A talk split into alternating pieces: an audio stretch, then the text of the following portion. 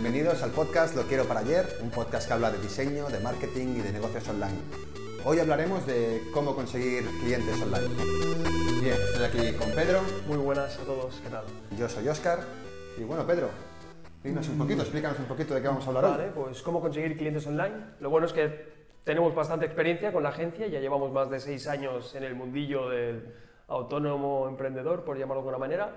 Entonces, bien, vamos a comentar un poquitín, pues eso, cómo conseguir los primeros clientes online y demás, junto con las preguntas que nos habéis enviado por Instagram y por los comentarios de YouTube, que voy a refrescar a los que están viendo este podcast, que eso, que estamos en el capítulo 3, que si queréis ver los capítulos anteriores, pues id a Spotify, Apple Podcast, eh, Google Podcast, YouTube, que es donde estamos dando más fuerza, es nuestro canal principal.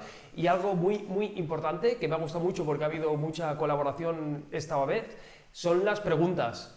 Que nos tenéis que decir las preguntas que queréis que hagamos para el siguiente podcast. Así que en los comentarios, eso. Y aprovecho también para decir que si dais bastante apoyo, pues suscribiéndoos al canal, activando la campanita, dando likes, comentando, pues muchísimo mejor. Y tanto.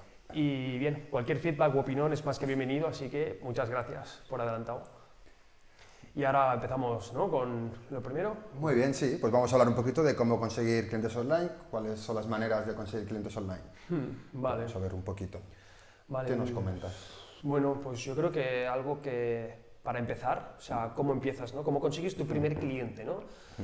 Es, eh, es complicado, o sea... Ah, depende de a qué te dediques, ¿no? Sí, sobre todo eso depende a lo que te dediques. Por ejemplo, yo empecé desarrollando webs, vi que me gustaba el desarrollo web, entonces dije, hostia, veo que es un buen momento para ofrecer mi servicio a otras personas. Entonces, lo primero fueron amigos, básicamente. El amigo que tiene un negocio de familia y... Claro, es el boca a oreja entre amigos, familiares. Eso sin duda es el canal que realmente mejor nos ha funcionado casi casi, ¿no? O sea, es el boca a oreja, Sí. tu servicio es bueno, la gente habla bien de ti, cada vez te piden Total. más producto, bueno, más servicio o producto, en nuestro caso servicio. Entonces sí, yo creo que el boca a oreja al principio es fundamental y darte a conocer un poco. Va, pongamos que no tienes familia que requiera tus servicios o no tienes conocidos que requieran de tus servicios. Eres Marco, no tienes madre. No tienes nada, no tienes a tienes familia, no tienes No tienes nadie que te quiera. Entonces, ¿qué haces para conseguir clientes? ¿Qué sería...? Claro, hablamos de eso, eh, fotógrafos, diseñadores, incluso marketing... Sí, ¿no? Cualquier eh, servicio que puedas ofrecer online, ¿no? Sí. De hecho, el último podcast hablamos de negocios online, entonces si hay alguien que esté por allí, pues puede ir al segundo capítulo y verá bastante.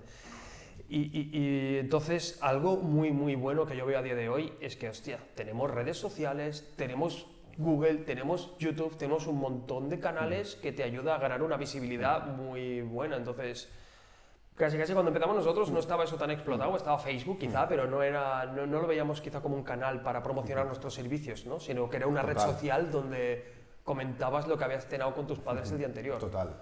Pero igual que lo voy a hacer yo, lo van a hacer muchísimas otras personas y van a compartir también cosas en las redes sociales y van a intentar captar clientes.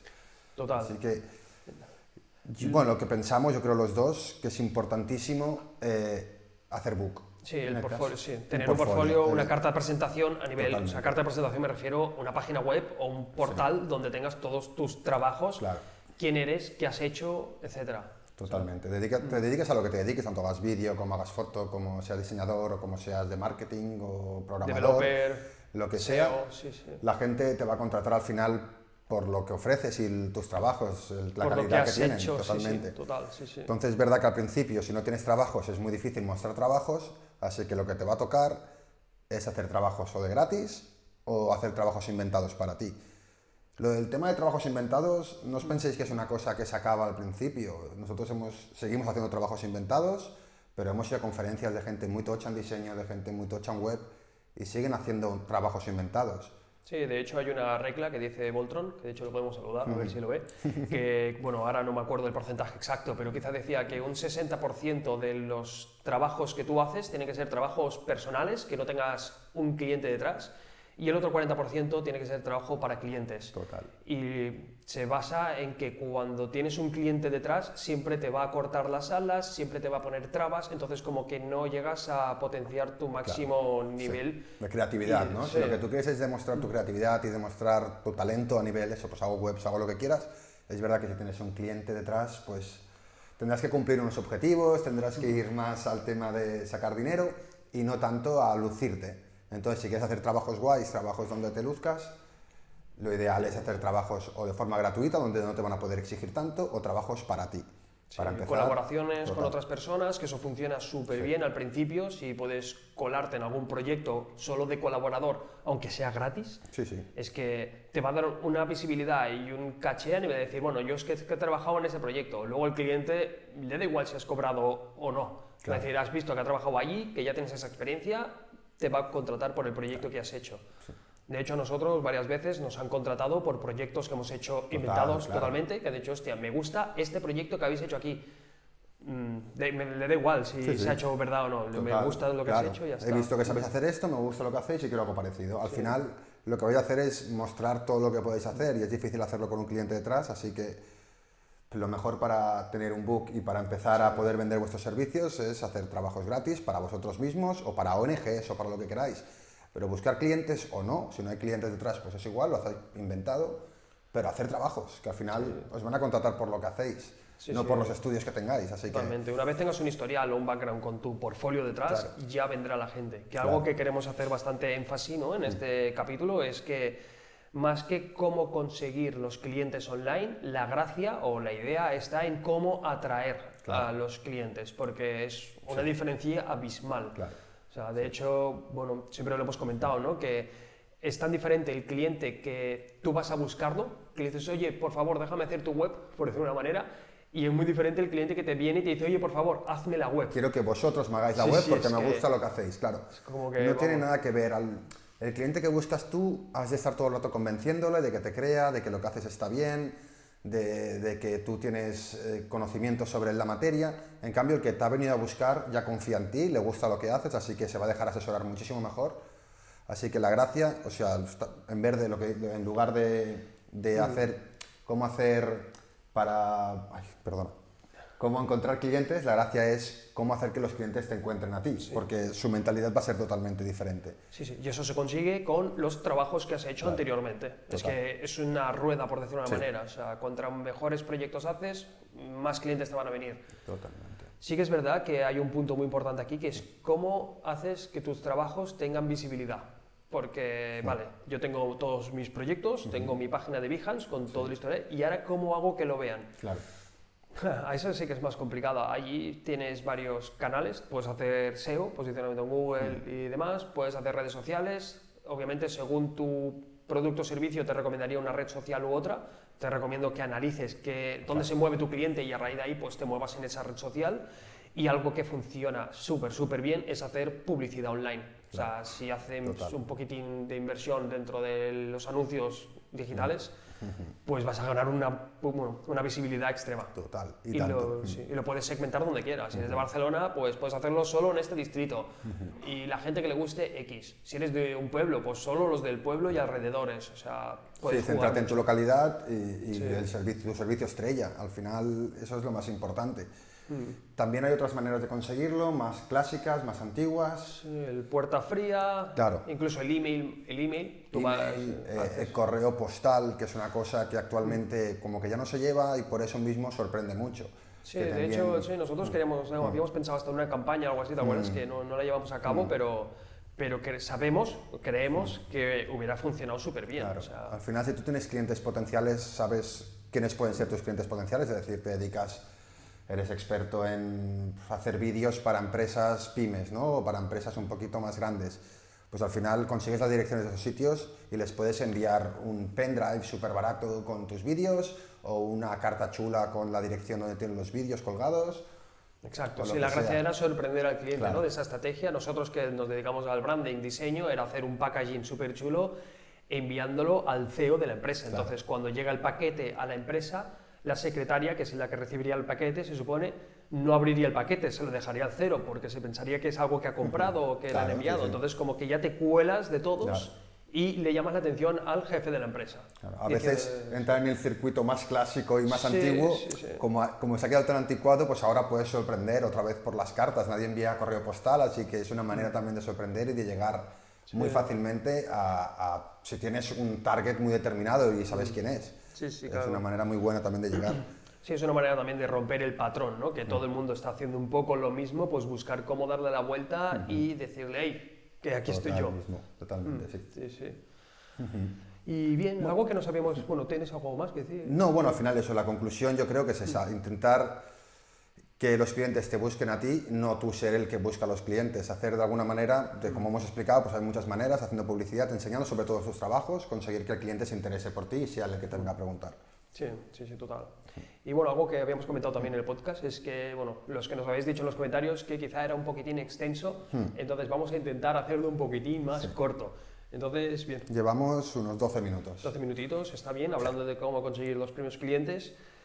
Yo creo que bien, o sea que hemos dado bastante info. No sé si pasamos al turno de las tarjetas o hay algo más que se nos haya escapado. Yo pasaría las tarjetas y si vemos que tenemos que nos sobra tiempo, pues podemos hablar de tipos de clientes y, o podemos hablar también un poquito de experiencias personales. No sé si en las tarjetas había alguna pregunta. Creo que sí, que había una pregunta bueno. de las que yo he cogido Sí. que, que preguntaba sobre, así que Vale. Comencemos Lo bueno es que las están tarjetas. mezcladas, entonces no sabemos muy bien qué va a tocar. Cojo la coge primera. una. Vale, aquí nos pregunta JGG 1986. ¿Cómo conseguir tus primeros clientes que te ayuden a empezar a rodar? O sea, viene a ser un poco parecido a lo que hemos estado comentando, de tener un book, tener un portfolio, eh, invertir en publicidad, eh, saber dónde se mueve ese cliente, muy o sea, estudiar un poco la red social o la plataforma donde está y allí hacer un poco de exposición e intentar ganar terreno, porque... Totalmente. Así que son clientes, o sea, estamos contando que no son clientes de boca a oreja.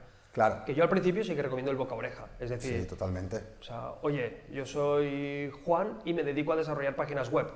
Que lo sepa toda tu familia, todos tus amigos Claro, y los todo amigos tu de entorno. tus padres, los amigos, al final todo el mundo ha empezado por ahí, o sea, todos hemos empezado por ahí, más barato, haciendo Mm. precios económicos porque son amigos, porque son familiares, pero al final te sirve a ti de práctica para mejorar y sobre todo para tener book, que es lo más Sí, importante. sí, sí. Yo recuerdo, bueno, es que al principio eso, al principio hacíamos webs a toda nuestra familia Claro. que tenía negocio, le hacíamos web gratis porque era como, bueno, va, vamos a hacer portfolio. Y hicimos quizá unas 10 web gratis, por decirlo de alguna manera.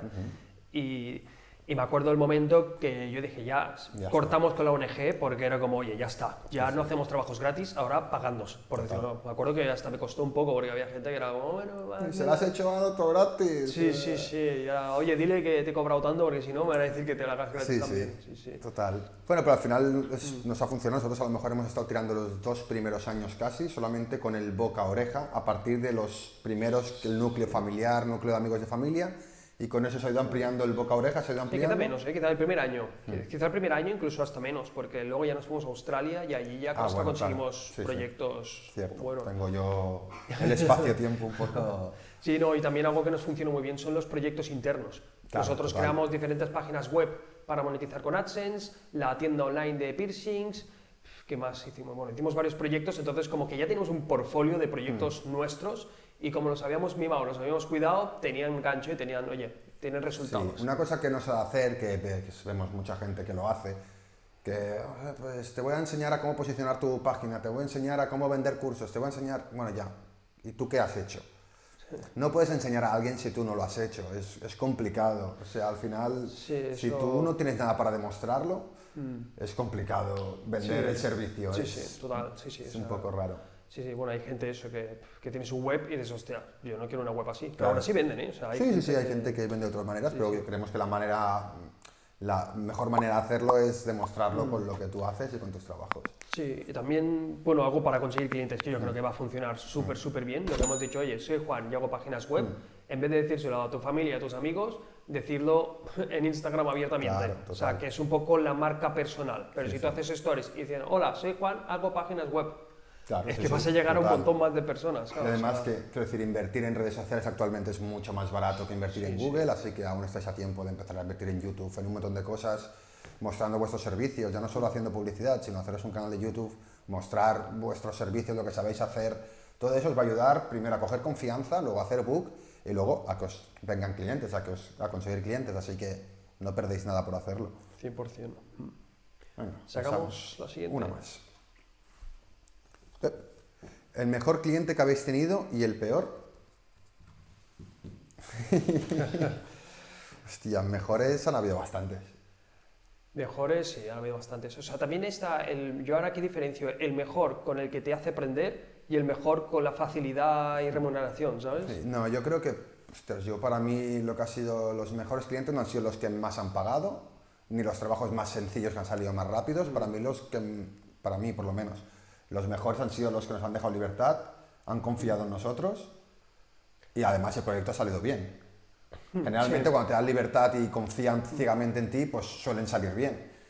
Pero, pero no todos. Ya, claro. Sí, sí. Yo ahora estaba pensando y digo, ¿te puedes pensar que creo que el peor cliente a la vez ha sido el mejor? Porque ha sido con el que he aprendido mucho. Bueno, se De puede ver decir- por ese lado, sí. Es decir, no sé, o sea, vamos a hablar del peor, que de hecho es en Australia, o sea, dudo Sí, que no, este, no- podemos, podemos yo nombrarlo. creo que no, no lo va a ver, bueno, es un, era un negocio de un, Este caso es... de un australiano que era chino, que lo que quería era plagiar una tienda online de juguetes, y básicamente es que quería copiar la web de, de la otra persona. De Toys R Us. De Toys R Us, exacto. Entonces, bueno, desarrollamos el branding, hicimos un branding que pasamos por 20.000 fases de logo.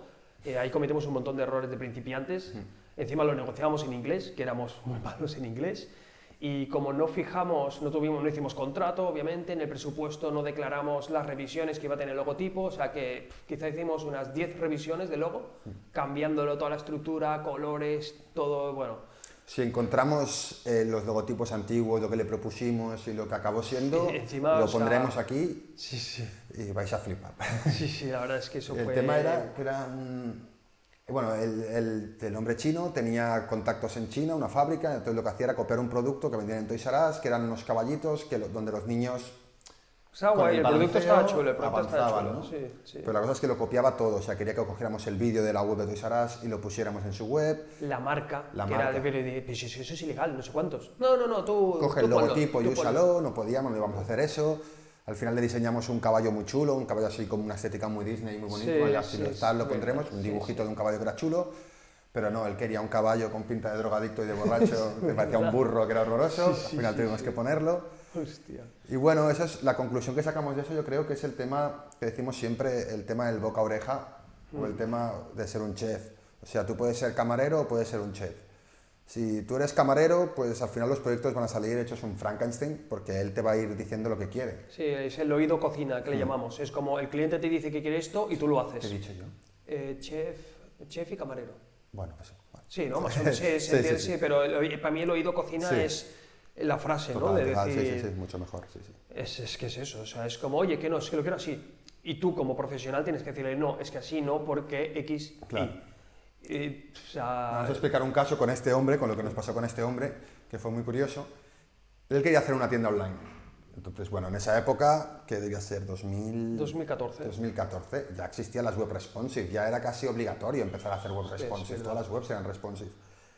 Y, y el chino estaba convencidísimo de que no, que él no la quería responsive, que él quería la misma web en ordenador que en móvil y que tú se tengas que quejaba ampliar. porque la web era responsive. Y para hacerle entender que se tenían que adaptar dispositivos, que no sé- eh, no, no, no, al final hicimos versión móvil, que fue hasta mejor para nosotros, porque dijimos, Sí, bueno, claro, mira, trabajamos una versión solo y ya trabajamos está. una versión y ya está. Pero me acuerdo esa tarde de- intentándole discutir que la versión móvil, no, no, no, no, no. Y dije, nada, pues a tomar Al final habéis de, es una cosa que si empiezas así con el cliente, con esa, con esa filosofía, con esa pauta, es muy difícil cambiarla. Así que es muy importante que respeten vuestra, vuestra experiencia y vuestra visión de expertos, porque al final el cliente no es un experto ni en diseño, ni en hacer webs, ni en marketing, así que si te está contratando es porque tú eres el experto y quieras de asesorarle. Evidentemente él tiene la última palabra. Sí, pero yo, yo soy partidario de que el cliente no tiene razón, sino que tiene razones. Porque es como el cliente siempre tiene la razón. No, no, tiene sus razones. Claro, no total. siempre la va a tener, aunque No, me no haya sabe contratado. De muchas cosas, no puedes Claro. saber de todo, evidentemente. Sí, sí. Entonces, eso, o sea, de intentar ser lo más profesionales y aunque el cliente os diga X y sabéis de ciencia cierta que es Y, decirle que no, que, o bueno, o que no trabajáis así, entonces ya dejáis de trabajar con él y os ahorráis todos los problemas, o... Sí, porque lo que parece que vaya a ser fácil, dices, no, usted le voy a hacer caso y va a ser todo sencillísimo porque esto es lo que quiere y ya está. No, el cliente tiene una idea en la cabeza de lo que quiere, pero cuando luego va a ver la mierda que va a hacer porque no tiene ni idea, no va a querer ese resultado y se va a cabrear y va a decir, hostia, pero si vosotros lo sabíais, ¿no? Te lo dijimos. Pero luego es muy difícil cambiar eso, así que no hagáis caso y hacer lo que, lo, lo que penséis y lo que vuestros conocimientos os dicen. Ese sería el peor, ¿no? ¿Y el mejor? El mejor, te digo, Yo no- creo que el mejor, o sea, tenemos un amigo que tiene una empresa, bueno, tiene una empresa en Berlín, en Suiza, y ese, bueno, puede ser mejor o peor, que no sé, es complicado. Pero sí que es verdad que le gusta todo lo que hacemos, entonces como que el feedback es muy positivo y eso se agradece. O sea, no sabría decirte... A Sí, pero al, mejor, al pero- final los mejores son esos los que te dan más libertad Sí. y los que confían en tu criterio como experto. Y al final eso es lo mejor, que no se convierte en un oído cocina, sino que tú asesoras, él puede opinar, evidentemente, el cliente de opinar es su empresa y es el que Sí, sabe de se su tiene sector. que sentir a gusto con Claro. lo que tiene, entonces, pero sí que es verdad que es, el mejor cliente es el que confía en ti. Sí, totalmente. Muy bien, yo creo que queda... Sí, ¿no? Ha quedado chula esta. Vamos a la siguiente. Terapias complementarias luz. Dice, estrategias para conseguir primeros clientes en redes sociales. O sea, estrategia para conseguir clientes en redes sociales. Depende a lo que te dediques, pero evidentemente yo creo que eso es un trabajo creativo, lo que hemos dicho, has de tener portfolio, has de tener un book, has de tener Sí. Sí, bueno, sí, lo primero de todo es saber la red social en la que Ah, se mueve tu cliente, ¿no? Es decir, si mi cliente está en este canal, Total. me muevo en ese canal y, y, bueno, lo que estabas comentando, Oscar, que tienes que tener un portfolio, un historial, un background, un currículum, si quieres, una página web donde tú expliques qué haces y qué has hecho y demás, un LinkedIn bien trabajado. Sí, que al final tu portfolio puede ser el mismo Instagram, si es Instagram, y puedes Sí, colgar sí. tus trabajos en Instagram y Sí, ya de está. hecho, un sea, tatuador, un tatuador, claro. Instagram, es que bueno, hay gente que se gana. De hecho, hace poco hicimos la web para una tatuadora Mm. y, y, cara a clientes con Instagram, Claro. solo Instagram. Sube ahí su portfolio y ya está, y la gente le contrata por ahí. Al Es que- final lo que vais a hacer es hacer trabajos, hacer, hacer, hacer. Y Sí, está. y luego si tienes un buen trabajo, yo creo que publicidad. Claro, Sí, en redes sociales, ¿eh? estamos hablando, Mm. publicidad. O sea, es que está está súper económica. Aparte puedes empezar con un dólar al día, que es que eso te lo gastas en un café. Pues yo, yo, me, yo me invertiría algo más, porque si no, no vas a tener datos. Pero empezar con poco y luego pues vais subiendo. Claro, total. Y veis la visibilidad que ganáis y demás. O sea, yo creo que va por ahí. Tener por, o sea, las fases serían tener portfolio o una Una web marca, o un primero una sitio, marca personal, sí, ¿no? Un sitio donde mostráis vuestro trabajo y luego decir, hey, que estoy haciendo esto, estoy ofreciendo mi servicio. Ya está. Total. O sea, y si haces promoción, mejor. Sí, sí. Sí, sí. Muy bien, Next pasamos one. con la siguiente. Ah, Banana 360 dice, ¿deberíamos aflojar el precio a los primeros clientes? Es totalmente. complicado. Yo Sí, yo creo creo, que que, sí. sí. De hecho, hasta estábamos hablando de trabajar gratis al principio. Claro, o o sea, sea, al principio, ¿quién va a confiar? O sea, es decir, nosotros no cobramos lo mismo que cobrábamos al principio, han pasado 6-7 años con experiencia y con mucho trabajo detrás, pues evidentemente vas incrementando los precios cuando la calidad de tus trabajos van incrementando. Y evidentemente si es tu primer trabajo, por mucho que creas que eres el mejor, nadie hace el primer, un gran primer trabajo. Cuando lo veas de aquí 5 o 6 años dirás, hostias, podría haber mejorado mucho eso. Así que sí, has de bajar los precios, has de hacer económico, incluso trabajar gratis al principio para hacer book, lo que decimos, porque lo que quieres es trabajo. O sea, Sí, incluso ya hablando un poquitín, como que ya has pasado esa fase de que ya he hecho lo gratis, ahora voy a empezar a cobrar. Eso yo creo que es algo que siempre te vas a pillar los dedos, hagas presupuestos, siempre te vas a pillar los dedos y van a salir proyectos que te van a salir muy bien, que los hagas en poco tiempo, y proyectos que te van a salir mal a nivel de tiempo. Entonces, es complicado, pero sí que al principio es mejor tirar abajo para que te aprueben los presupuestos, pero sí que es verdad que, que hay veces que por tirar bajo los presupuestos no te van a coger Claro. porque te vende barato. Y como te Total. vende barato ya es como, uy, me va a hacer algo muy malo.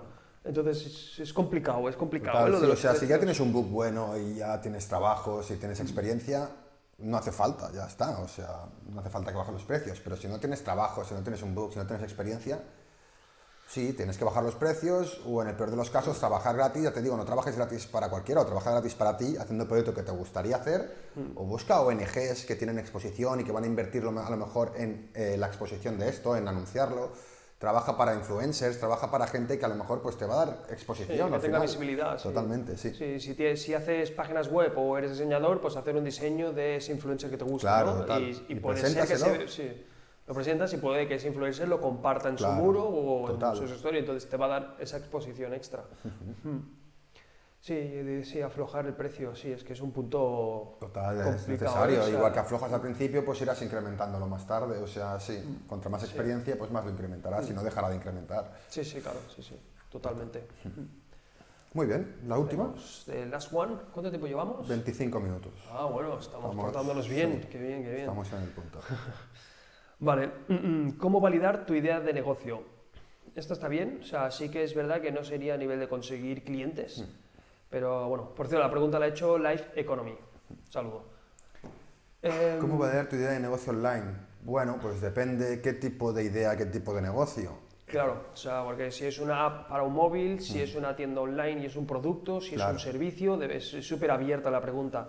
Yo sí que algo que recomiendo siempre a la gente que hace proyectos que son súper escalables, me refiero, para ponerlo en caso práctico, una tienda online que puede vender un montón de categorías, un montón de productos en diferentes idiomas y demás. Recomiendo que empezamos por algo súper básico, eh, una, cate- una categoría, una línea de productos, un idioma y ver qué tal. Si no funciona esa línea de productos, probamos otra línea de productos, pero tener lo que se llama el producto mínimo viable. Y una vez tengamos ese producto mínimo, ver si funciona. Eso sobre todo se usa mucho en las aplicaciones móviles, porque sí que una app móvil se puede estirar por 20.000 ramas. Entonces, tener claro cuál es lo mínimo, tener ese mínimo y ponerlo a prueba. Y ahí ya testeas si tu idea de negocio es viable.